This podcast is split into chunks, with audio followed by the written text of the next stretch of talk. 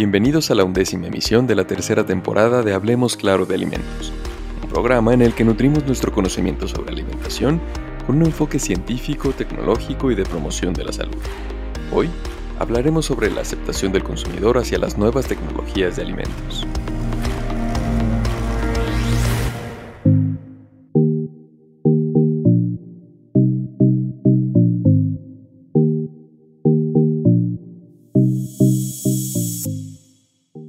Los sistemas alimentarios contribuyen en gran medida a la degradación ambiental.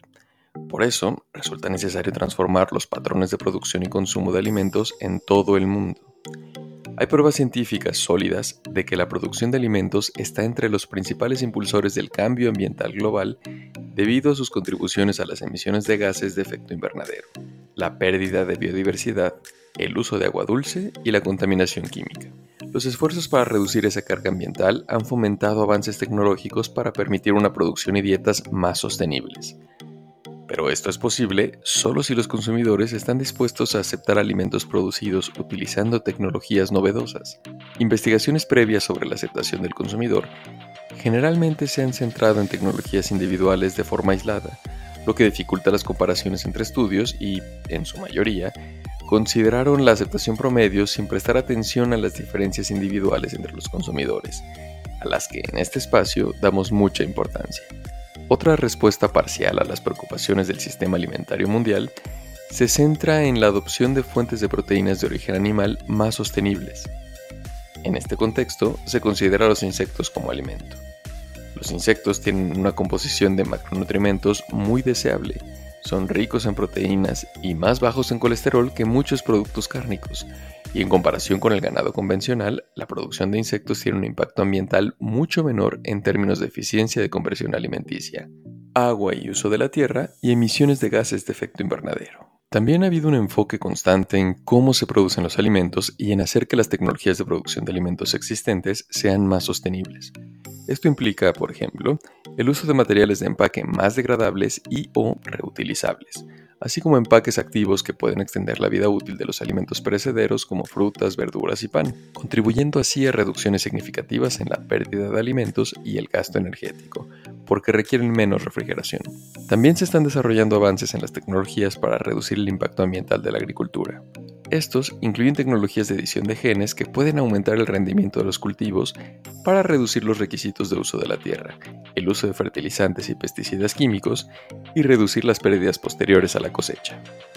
Los avances como los descritos anteriormente son esenciales para avanzar hacia un sistema alimentario más sostenible y resiliente. Sin embargo, reiteramos, es muy relevante considerar cómo los consumidores perciben estas nuevas tecnologías alimentarias qué aspectos consideran favorables o desfavorables y si están listos para adoptar los productos resultantes en sus dietas diarias.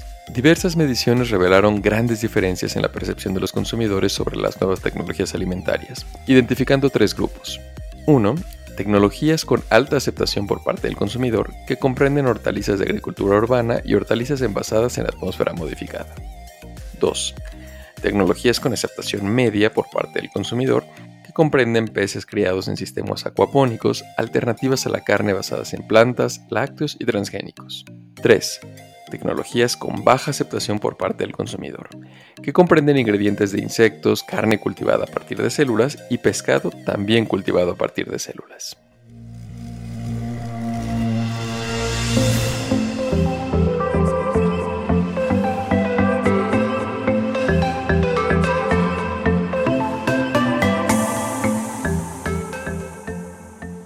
En términos evolutivos, la raza humana sospecha e incluso tiene miedo de los alimentos que no conoce, porque ingerirlos podría ser dañino, y la familiaridad que se adquiere con la exposición repetida es el principal mecanismo por el cual se adquieren preferencias alimentarias.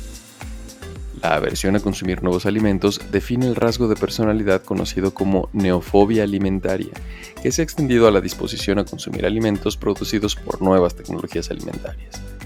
Además, los consumidores en general tienen conocimientos limitados sobre nutrición y producción de alimentos, así como percepciones incorrectas de la carga ambiental de diferentes productos alimenticios.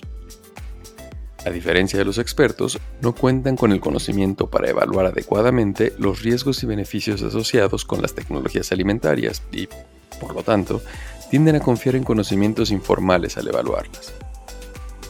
Uno de los más comunes es lo natural es mejor, con lo que los alimentos percibidos como naturales se asumen automáticamente como más saludables y mejores para el medio ambiente. A pesar de la dificultad de definir con precisión esta naturalidad de los alimentos, los consumidores no tienen problema en usar el concepto para diferenciar entre tecnologías alimentarias.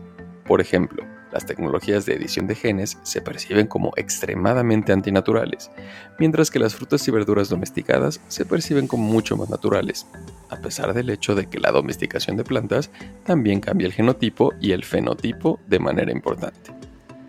Las manipulaciones químicas parecen tener un mayor impacto en cómo los consumidores perciben la naturalidad que los procesos físicos. Por ejemplo, lograr una vida útil más larga en bebidas lácteas y a base de frutas por medio de conservantes químicos reduciría la percepción de naturalidad más que si se lograra la misma reducción mediante la pasteurización térmica o tecnologías de alta presión. La presencia de aditivos químicos ha sido identificada como una de las principales barreras para la aceptación.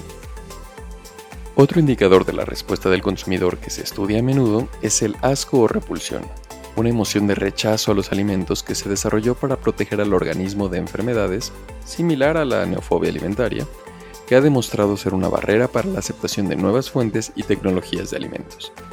La repulsión se relaciona particularmente con los productos cárnicos, debido a las asociaciones de estos productos con la matanza de animales vivos. Con respecto a las nuevas tecnologías, la repulsión es un gran obstáculo para la aceptación de insectos e ingredientes a base de ellos. Esto se extiende a la carne cultivada, que se percibe como más repugnante, además de menos natural, que la carne tradicional. Otra medida de desempeño relevante que generalmente se pasa por alto es la adecuación situacional la noción de que los alimentos y bebidas muchas veces se eligen o no se eligen porque son más o menos apropiados para situaciones específicas, lo que hace que la adecuación situacional sea un indicador de desempeño especialmente importante en relación con las tecnologías alimentarias novedosas, es que a los consumidores a menudo les resulta difícil imaginar cómo incorporar productos novedosos a sus prácticas dietéticas existentes, lo que lleva a patrones de alimentación que se resisten al cambio se ha encontrado que los tres beneficios principales más relevantes para la aceptación de tecnologías alimentarias son salud, mejor nutrición, calidad sensorial, mejor sabor y beneficios ambientales, menor consumo de energía, menos desechos o más amigable con los animales. Como cualquier transición hacia hábitos alimentarios más sostenibles, difícilmente puede ser prevista sin nuevas tecnologías alimentarias, pero el escepticismo general con respecto a estas nuevas tecnologías en el ámbito alimentario sigue siendo un desafío importante. Identificar y abordar las barreras para su aceptación, especialmente aquellas percibidas de forma más negativa, y especialmente en segmentos más resistentes a la adopción, debe ser una prioridad en futuras investigaciones.